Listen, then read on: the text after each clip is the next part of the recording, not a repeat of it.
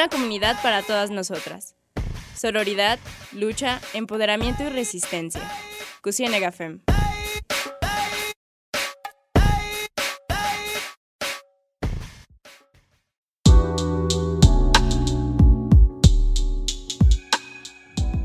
Bienvenidas, bienvenidos y bienvenidas a Cusienega FEM, el espacio de nosotras y para nosotras. Esta semana me acompañan en la, en la conducción Leslie y Monse y mi nombre es Ruth. ¿Cómo están chicas? Hola, muy bien, muy feliz de estar aquí con ustedes una semana más. Sí, bienvenidos. Ojalá este programa sea de su agrado. Y bueno, les recordamos que estamos, que este programa es pregrabado, eh, estamos grabando desde nuestras casas y pues que la pandemia sigue. Entonces, si tienen la posibilidad de quedarse en su casa, por favor, quédense en su casa y si no, recuerden usar cubrebocas, lavarse las manos y respetar su distancia. Y bueno, vámonos directo al tema. El día de hoy eh, decidimos abordar un tema que nos resulta sumamente importante. Probablemente eh, se toparon en redes con la manifestación del 8M, lo que sucede el 7M también. ¿Qué pasa? Pues además de la intervención en las vallas que se coloca en Palacio Nacional, eh, durante la noche se muestran un tipo de presentación en las paredes también de Palacio Nacional y una de ellas es una consigna que llevan varios meses que venimos escuchando y es un violador no será gobernador. Eh, creo que es sumamente importante que hablemos de este tema, las, las, las chicas de la colectiva estábamos de acuerdo en esto, no solo porque las elecciones están cerca, sino porque era algo creo que nunca habíamos visto, o mínimo que yo recuerde, este nivel de, mediatización en estos casos. Entonces, pero Leslie, tiene, tienes más información tú más fresca, ¿por qué no nos presentas un tanto el caso, por favor? Sí, como lo dice Ruth, fue un tema que decidimos este, hablar entre todas porque es súper prudente, eh, además de la importancia y la fuerza mediática que tiene en este momento, también por el nivel de impunidad impresionante que estamos viendo en el caso Félix Salgado Macedonio. Eh, quien actualmente tiene licencia como senador para poder ir por la candidatura de Morena por este, el estado de Guerrero. Eh, todo empezó desde enero, ¿no? desde inicios de año, en el que distintas mujeres empezaron a, hacer como públicas las denuncias, ¿no? Algunas sí han hecho denuncias oficiales, denuncias formales, y algunas no, denuncias solamente pues en medios o en redes sociales. Así que bueno, aquí tenemos solamente eh, como que un poquito de este, este historial de denuncias que tiene este hombre. Eh, bueno, la primera fue en 1998, perdón, por Basilia Castañeda, quien lo acusa por violación cuando ella en ese momento tenía 17 años y él tenía un cargo como diputado. Después existe una denuncia ante la Comisión Estatal de Derechos Humanos realizada en 2007 en su contra por abuso de autoridad, intimidación y acoso sexual. Después, una trabajadora de la jornada Guerrero lo acusó de violación en el año 2016 mientras él era director de este periódico. Por último, en enero de este año, Marcitania Ortega lo denunció a través de redes sociales por haberla acosado durante la presentación de su novela en 2014. Ante estas denuncias eh, fue cuando empezaron a, ver este movimiento en redes sociales. Creo que aún no era tan fuerte, bueno, tan visible. Entonces, eh, el 8 de, marzo, perdón, de enero, perdón, eh, realizan una investigación, la Comisión de Honestidad y Justicia de este partido de Morena por el que él milita, en el que, bueno, hicieron, dijeron como, bueno, vamos a hacerles caso, vamos a ver qué está pasando, si son ciertas o no estas denuncias, si son válidas para poder quitarle la candidatura que aún no era oficial como tal en ese momento, ni siquiera habían firmado, ¿no? Como aún la candidatura. Entonces, ante esto, eh, AMLO desacreditó totalmente Andrés Manuel López Obrador, el presidente de México, desacreditó las denuncias que había, estas denuncias, y bueno, también yo siento, ¿no? Como que son estas denuncias, son cuatro las que tenemos aquí, las que les estamos contando, pero podría casi afirmar que hay más, ¿no? Que hay más víctimas de este hombre. Entonces, ante esto, el presidente lo único que hizo fue decir, no, pues es que esto es un show, ¿no? Saben que es muy de AMLO decir que todo está en su contra y que si hacen algo es porque quieren como tirar, aparte de AMLO, a su partido, ¿no? Morena. Entonces, en declaraciones que hizo en una de sus mañaneras, comentó, el caso de Guerrero con Félix Salgado Macedonio, como es candidato, toda la oposición. Lo dije desde el principio, con mucha claridad, que resuelvan las guerrerenses, las mujeres, los hombres de Guerrero y la ley. Pero ¿por qué hacer mediático? De todos los programas, de todos los medios, con excepciones, acusando de estar en contra de todas las mujeres. Pues no, nosotros estamos a favor de los derechos de las mujeres. Así que bueno, después de, de estas declaraciones, también es pertinente comentar que actualmente está una ley que se llama la Ley 3 de 3 contra la violencia, que fue iniciativa principalmente de las constituyentes MX, una colectiva eh, de la Ciudad de México que está trabajando para la creación de esta ley, este, que bueno, han colaborado más defensoras, más activistas, y la que, la que bueno, dice que ninguna persona eh, que aspira a un cargo público de elecciones puede contar con antecedentes de denuncia, de investigación, procesamiento o sentencia firme como deudores de pensión alimenticia, acosadores ni agresores, ¿no?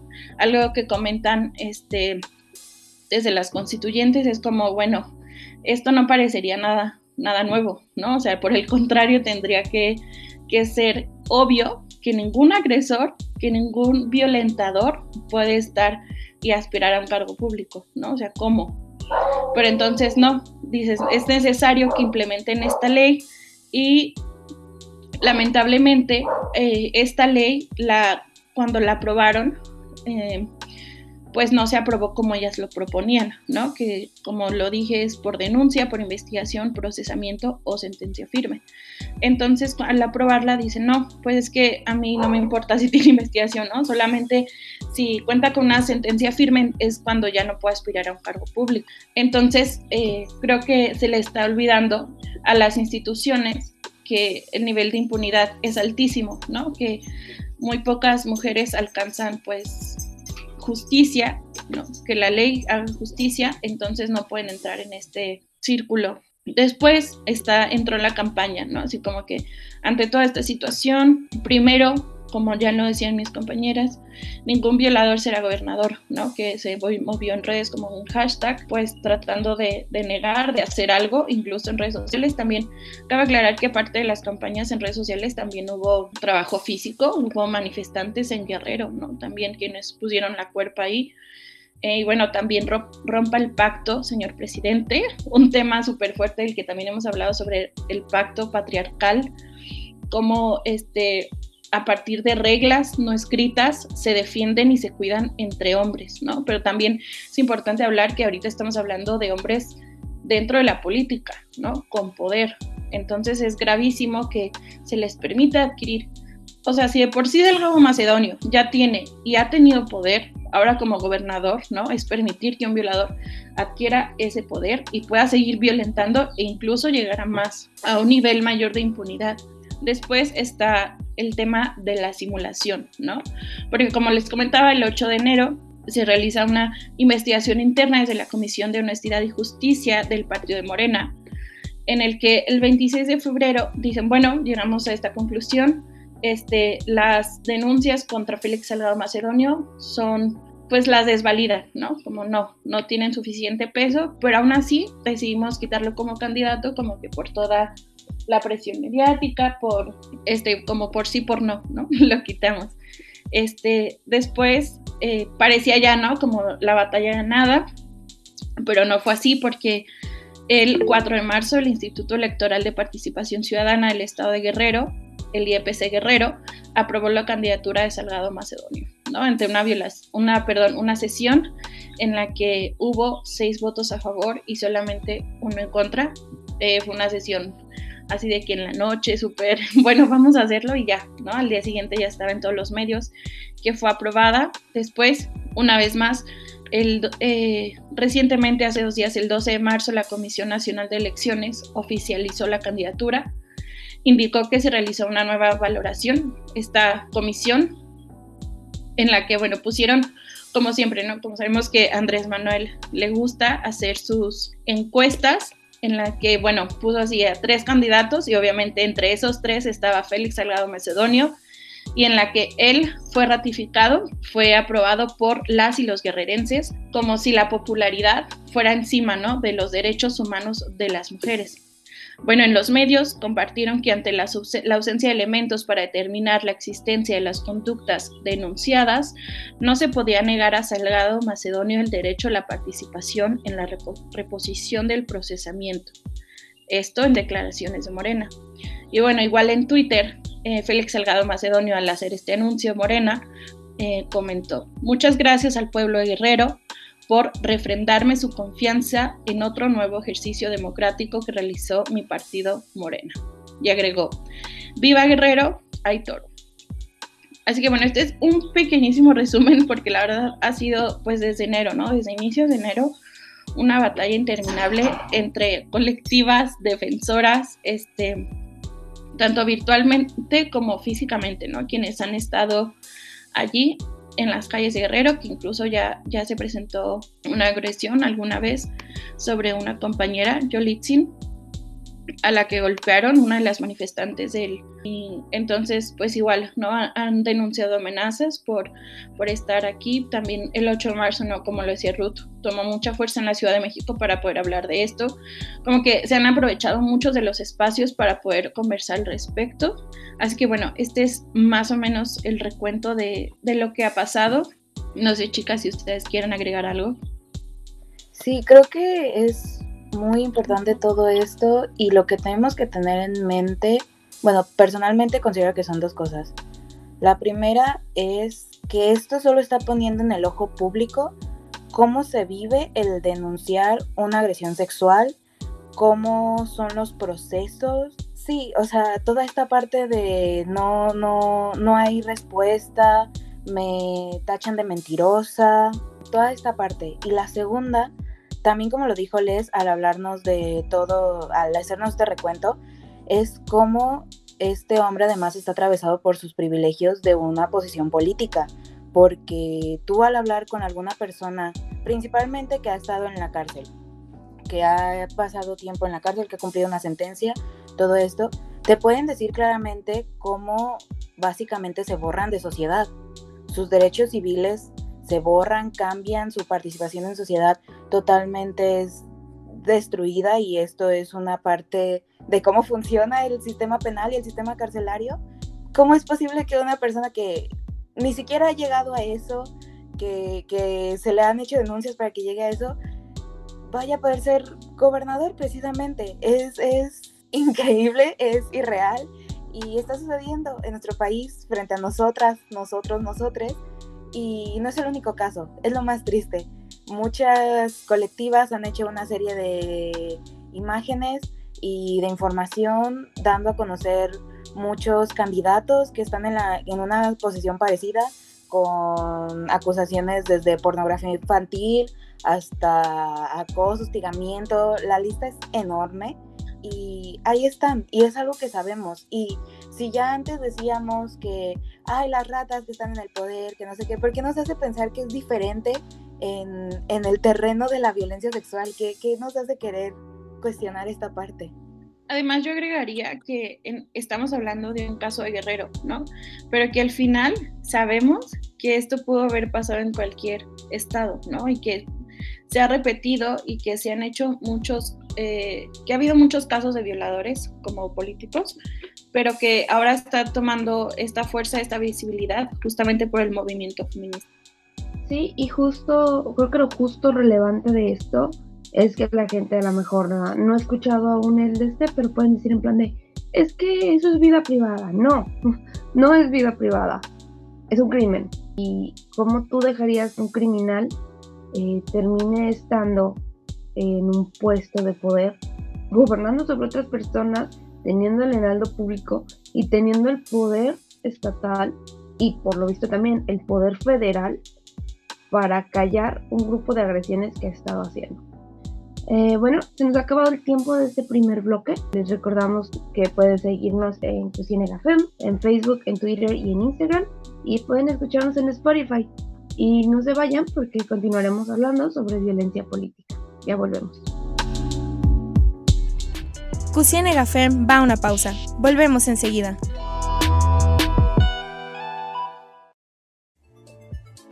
Estamos de regreso en Cusienega Fem. Continuamos.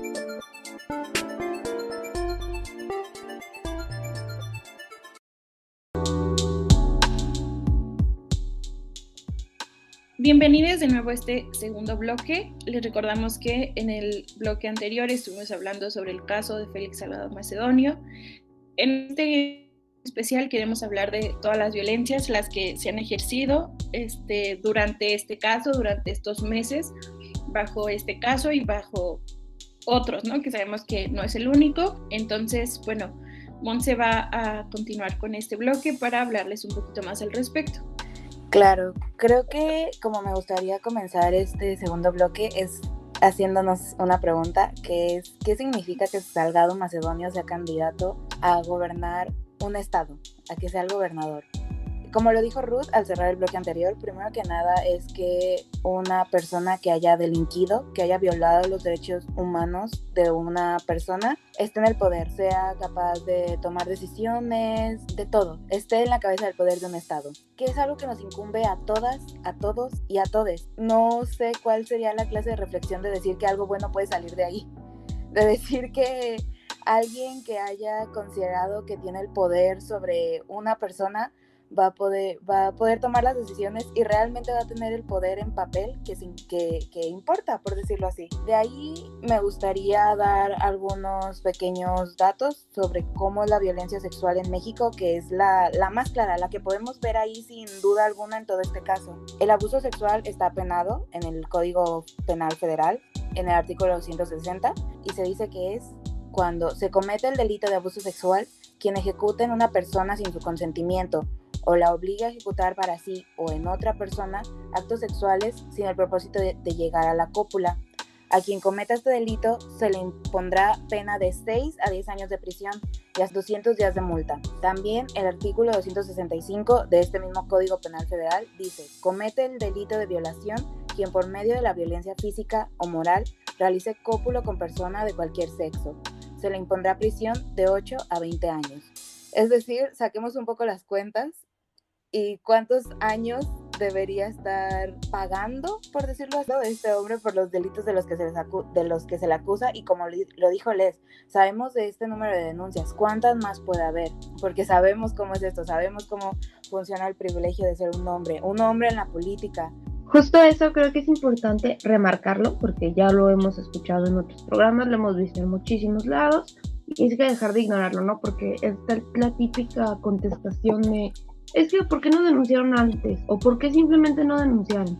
¿Por qué quemarlo en redes? Ah, bueno, pues nos vamos a datos, ¿no? Veamos cuántos casos, eh, y ahí tenemos ahorita, les, leo el dato, cuántos casos impunes quedan de, de tantas denuncias que se hacen, de qué tantas denuncias estamos hablando que no proceden.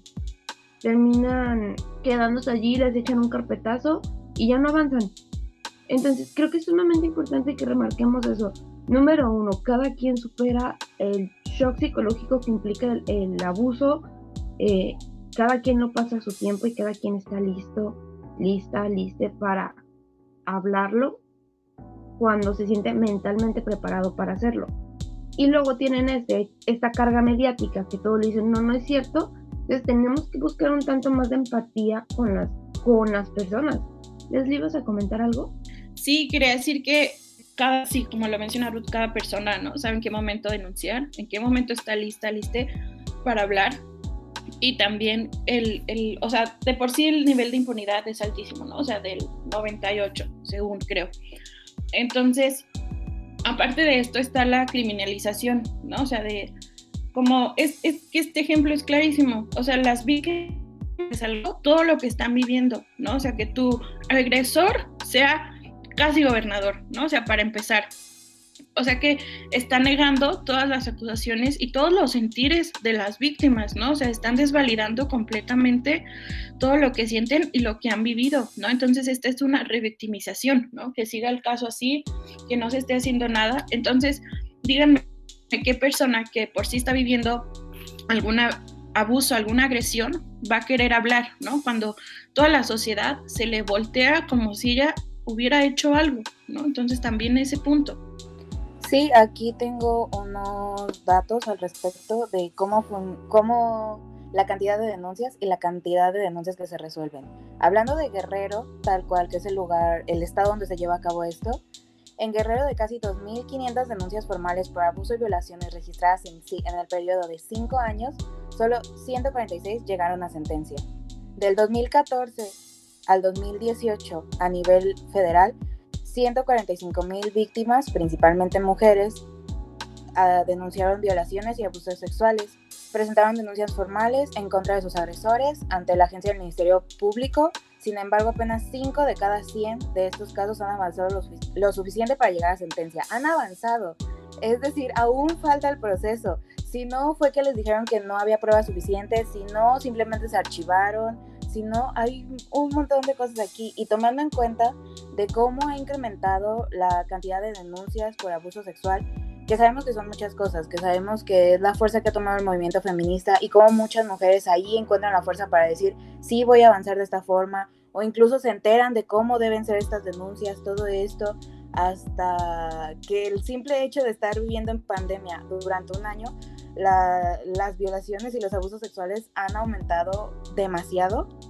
Según la el secretario ejecutivo del Sistema Nacional de Seguridad Pública, entre enero y mayo del 2020 se tiene registro de 22.072 carpetas de investigación.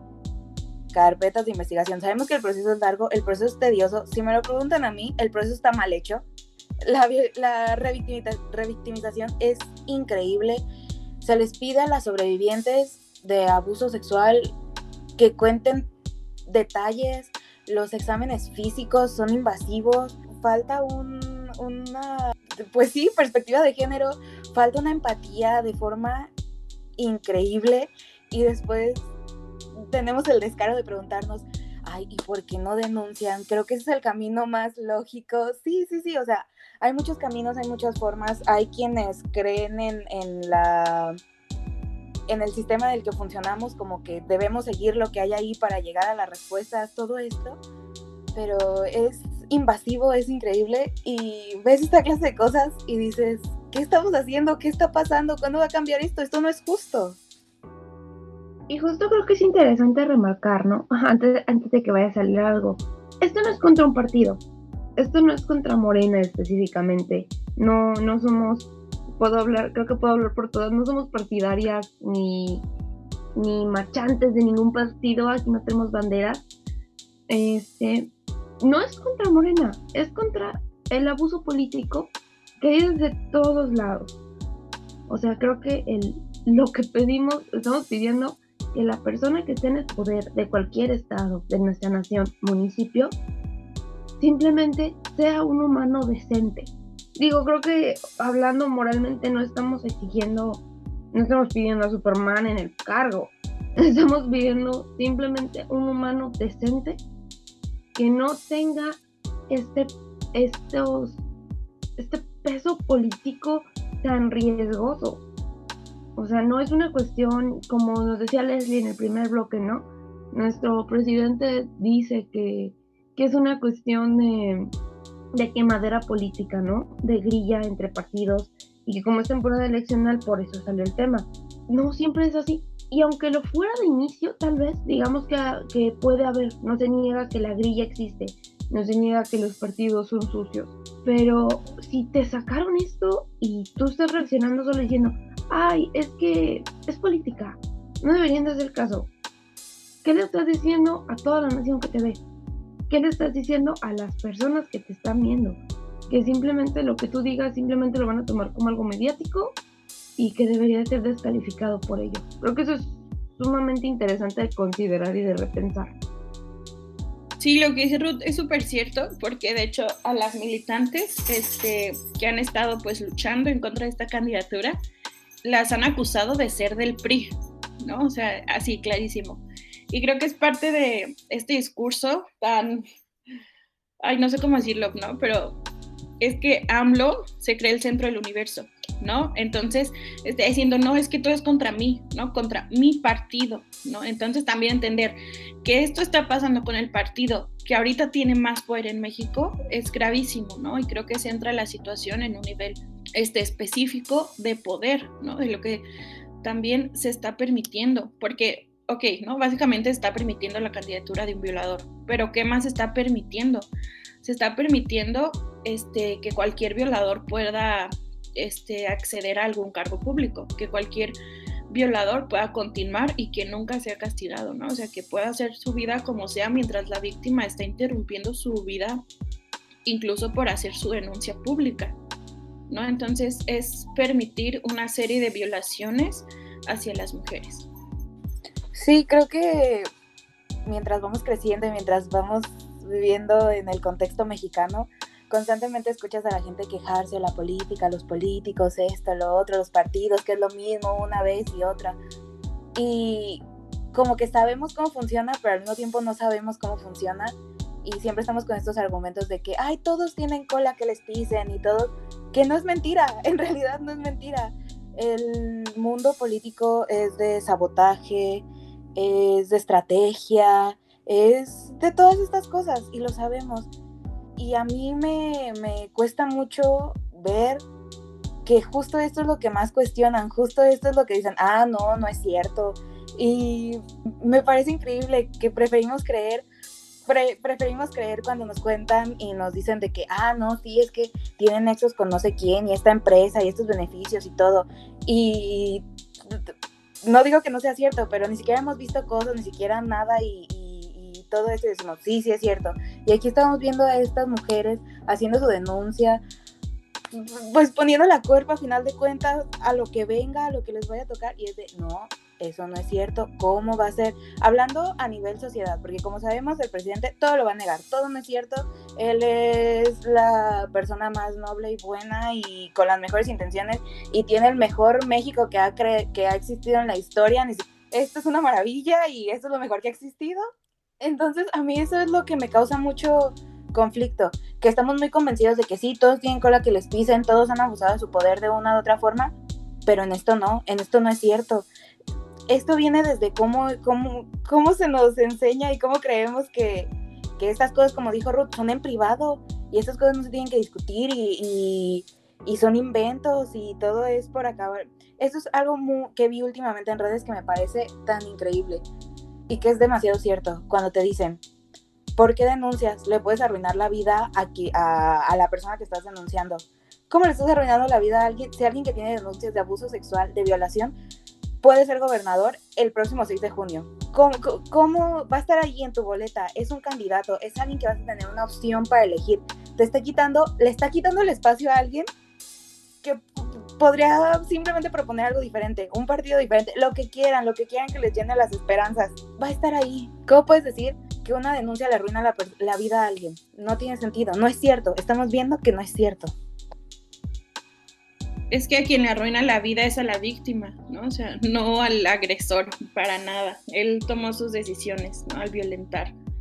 Eh, bueno, este caso tiene muchos eh, pues muchas violencias, ¿no? Además de la agresión sexual que ya está evidente.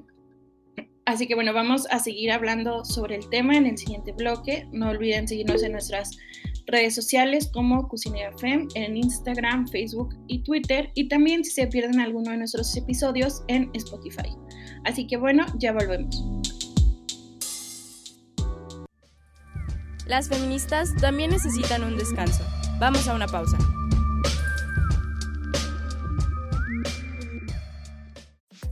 Seguimos en Resistencia. Esto es Cusiene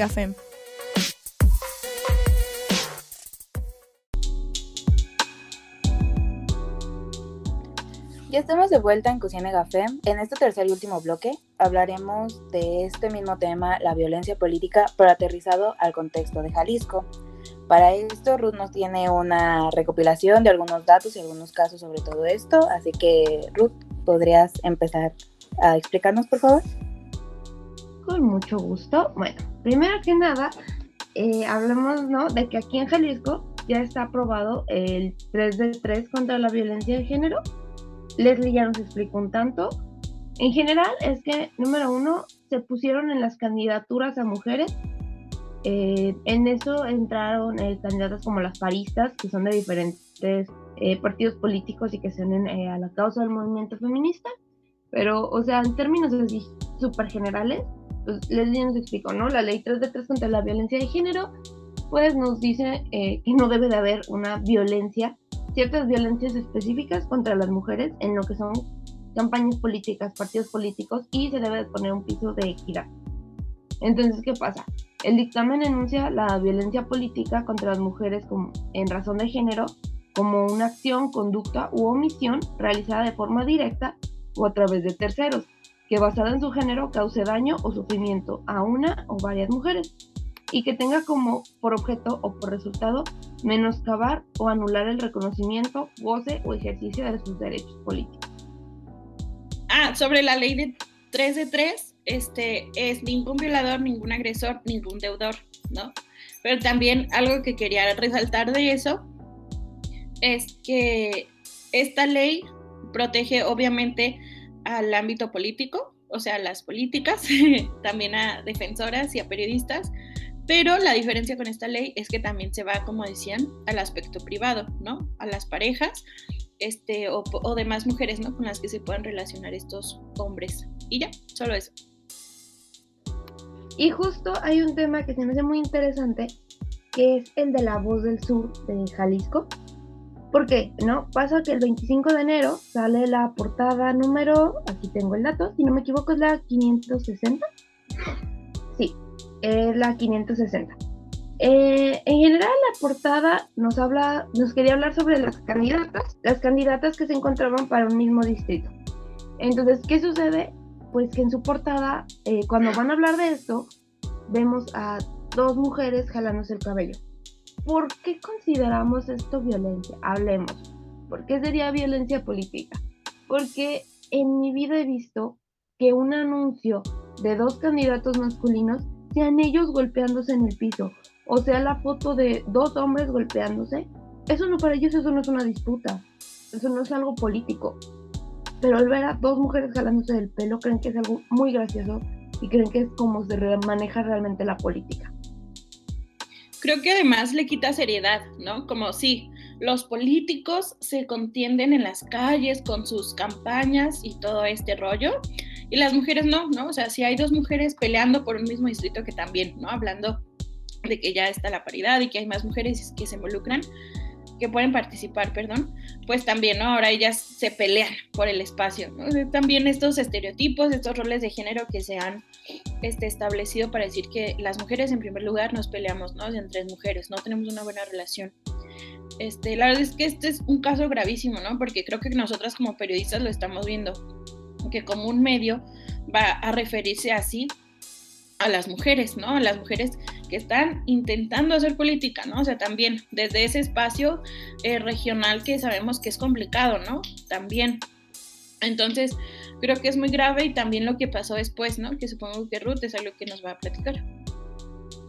Ah, bueno, creo que te refieres a su comunicado. Pues digamos que se logra hacer una demanda, se logra intervenir legalmente contra esa portada y entonces el medio llega y dice, la meta es que rectificaran.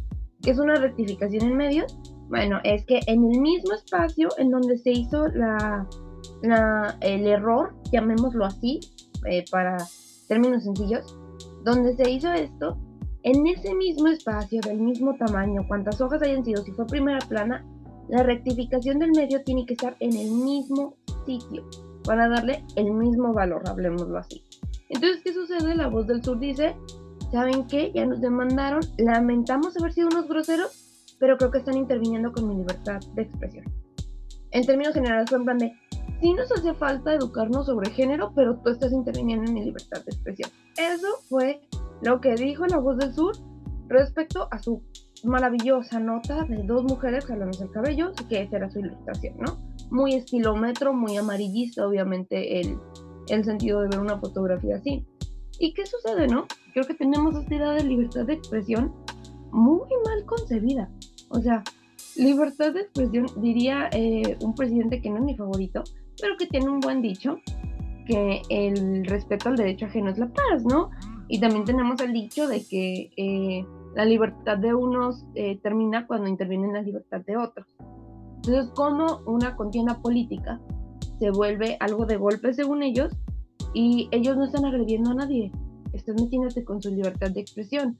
Es lo mismo que la gente que, no sé, los racistas, ¿no?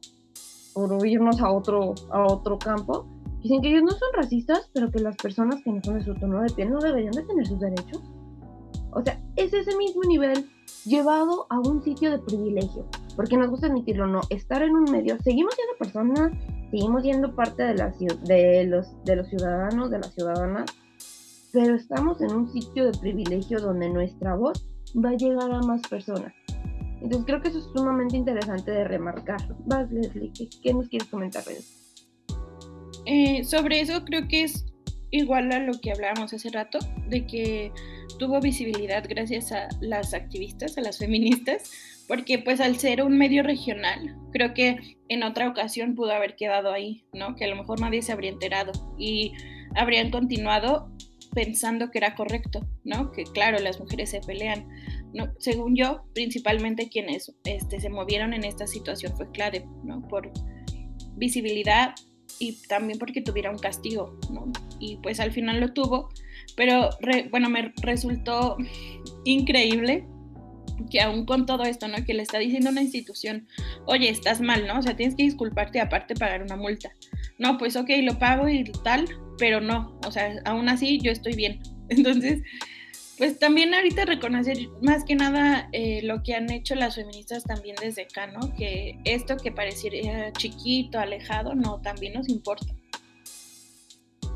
Y creo que también quiero remarcar, quiero remarcar el hecho de que podrían decir, ay, es que solo es una foto o cosa aquí, así, ok, va, solo es una foto no importa, no tiene carga sexista, no tiene carga misógina, no, no, no tiene carga de nada, sí, ándale, solo una foto. Sabemos cómo funcionan los medios, sabemos cómo se influye a la gente de una u otra forma, a pesar de que digamos, no, no confío en lo que me dicen, no, no confío en lo que hablan, no confío en lo, ok, pero tienen una carga, tienen una influencia en las personas. ¿Cuántas personas en su mente es como, este, lo hemos escuchado en un montón de partes, que las mujeres no pueden hacer política porque son muy sentimentales, porque van a poner las emociones primero antes que la mente y todo esto. Una persona que piensa eso ve una portada como esta y va a decir, claro, ven, tenía razón y se está interponiendo en la carrera política de una persona, de dos mujeres que seas partidario de quien seas, es más, creas en el Estado o no, tengas la confianza que tengas, haber llegado a ese puesto tiene su trabajo, tiene su todo. Sí, está atravesado por un montón de privilegios y un montón de cosas, pero también tiene su trabajo dentro de todo. Llegas ahí y por una foto que según tú no tiene ninguna carga de género, se está interponiendo en tu carrera política, en lo que planeas hacer, sí o no, entonces, ahí está lo complicado y es parte de la responsabilidad de los medios saber tratar toda la información. Todo es importante de tratar porque también no tienes que ser partidario de nadie, pero te estás interponiendo y ahí es donde viene la parte de la violencia política, porque podrías pensar, pero ¿qué tiene de relación una con otra, es decir, la, lo que está cometiendo Salgado Macedonio con una portada de un periódico, está interfiriendo en la vida de alguien, en la vida de unas mujeres y las está, ajá, está interfiriendo en esto, ahí es donde viene la parte de la violencia. Y en este aterrizado este terreno del ambiente político, por eso se le llama violencia política. Y justo para hablar de esto, creo que también hay que mencionar un caso que ya había sucedido, que también eh, nosotros le dimos un tanto de difusión, porque el problema de ser regional es que casi nadie pone atención. Si no eres de la capital, pues se pasa muy invisibilizado. El caso de Tototlán. Ya lo mencionamos hace unos episodios, eh, pero creo que sigue siendo importante porque aquí también la DEM fue quienes se pararon también a decir, ¿saben qué? Esto también es violencia. Y fue esto que una chica denuncia en el ayuntamiento de Tototlán que la están acusando va con el con eh, la cabecera municipal y termina siendo acosada también por él. le filtran sus audios y es de, ay, lo siento, déjame subir un video a Twitter y digo que lo lamento por haberla acosado. Y que no es lo único, insisto, ya lo mencionamos, pero hacía rápido. También entre ellos había una compañera lesbiana que había sido golpeada por sus preferencias sexuales por uno de sus compañeros de trabajo. Eh, estaba este caso de la mujer, otra la que acusaron por robo para que saliera de la empresa, la obligaron a pagar aparte del acoso. Entonces, ¿qué está pasando, no? Y hablando un poquito ahorita, temporada eleccional, como ya les hemos venido diciendo todos los otros capítulos y todo este capítulo, hablamos del futuro Jalisco, el partidazo de, Pedro Kumamoto. ¿Qué sucede con Partido Jalisco? Pues sale una serie de tweets eh, con pruebas en las que nos empiezan a decir todas las coberturas, todas las cubiertas que empiezan a usar Futuro Jalisco. Futuro Jalisco se pinta como el nuevo partido feminista aliado eh, que se preocupa por, por las personas jóvenes, por los intereses de todos y todas.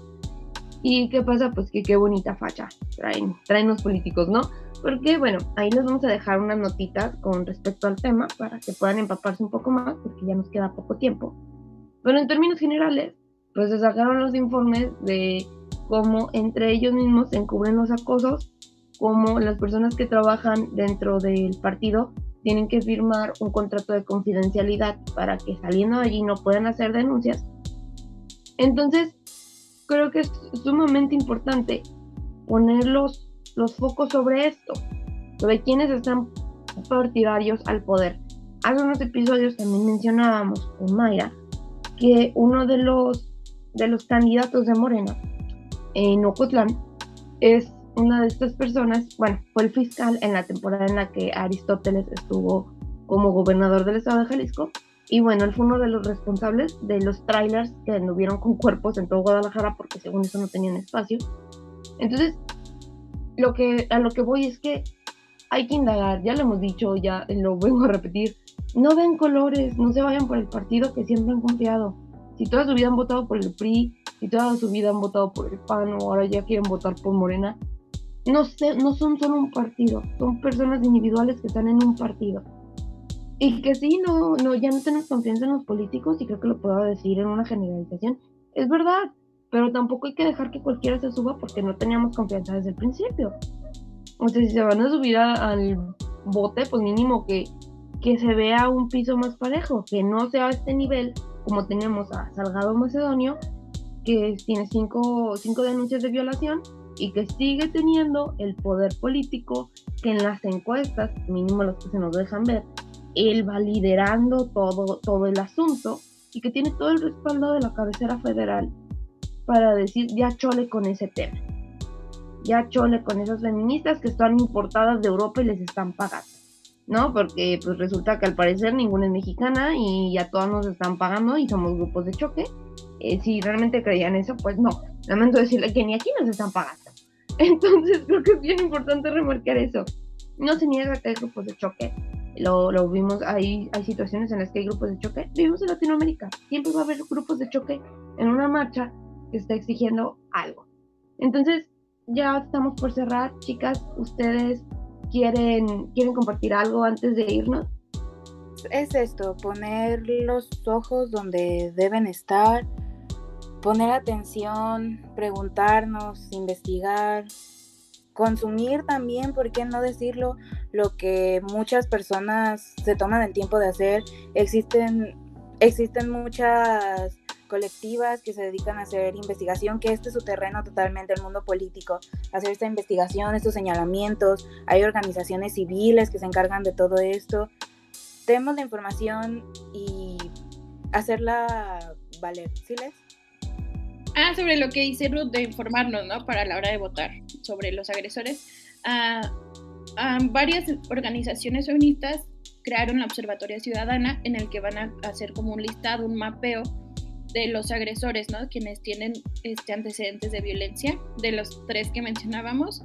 Y también están haciendo una actividad muy chida sobre mi primera vez votando, ¿no? En las que te ayudan a saber cómo informarte, a ver el proceso y a saber cómo hacerlo. Entonces, este, si las quieren seguir, sobre todo en las constituyentes, y una página en Facebook que se llama Todas, ahí están brindando información para quienes deseen ah, pues, acercarse.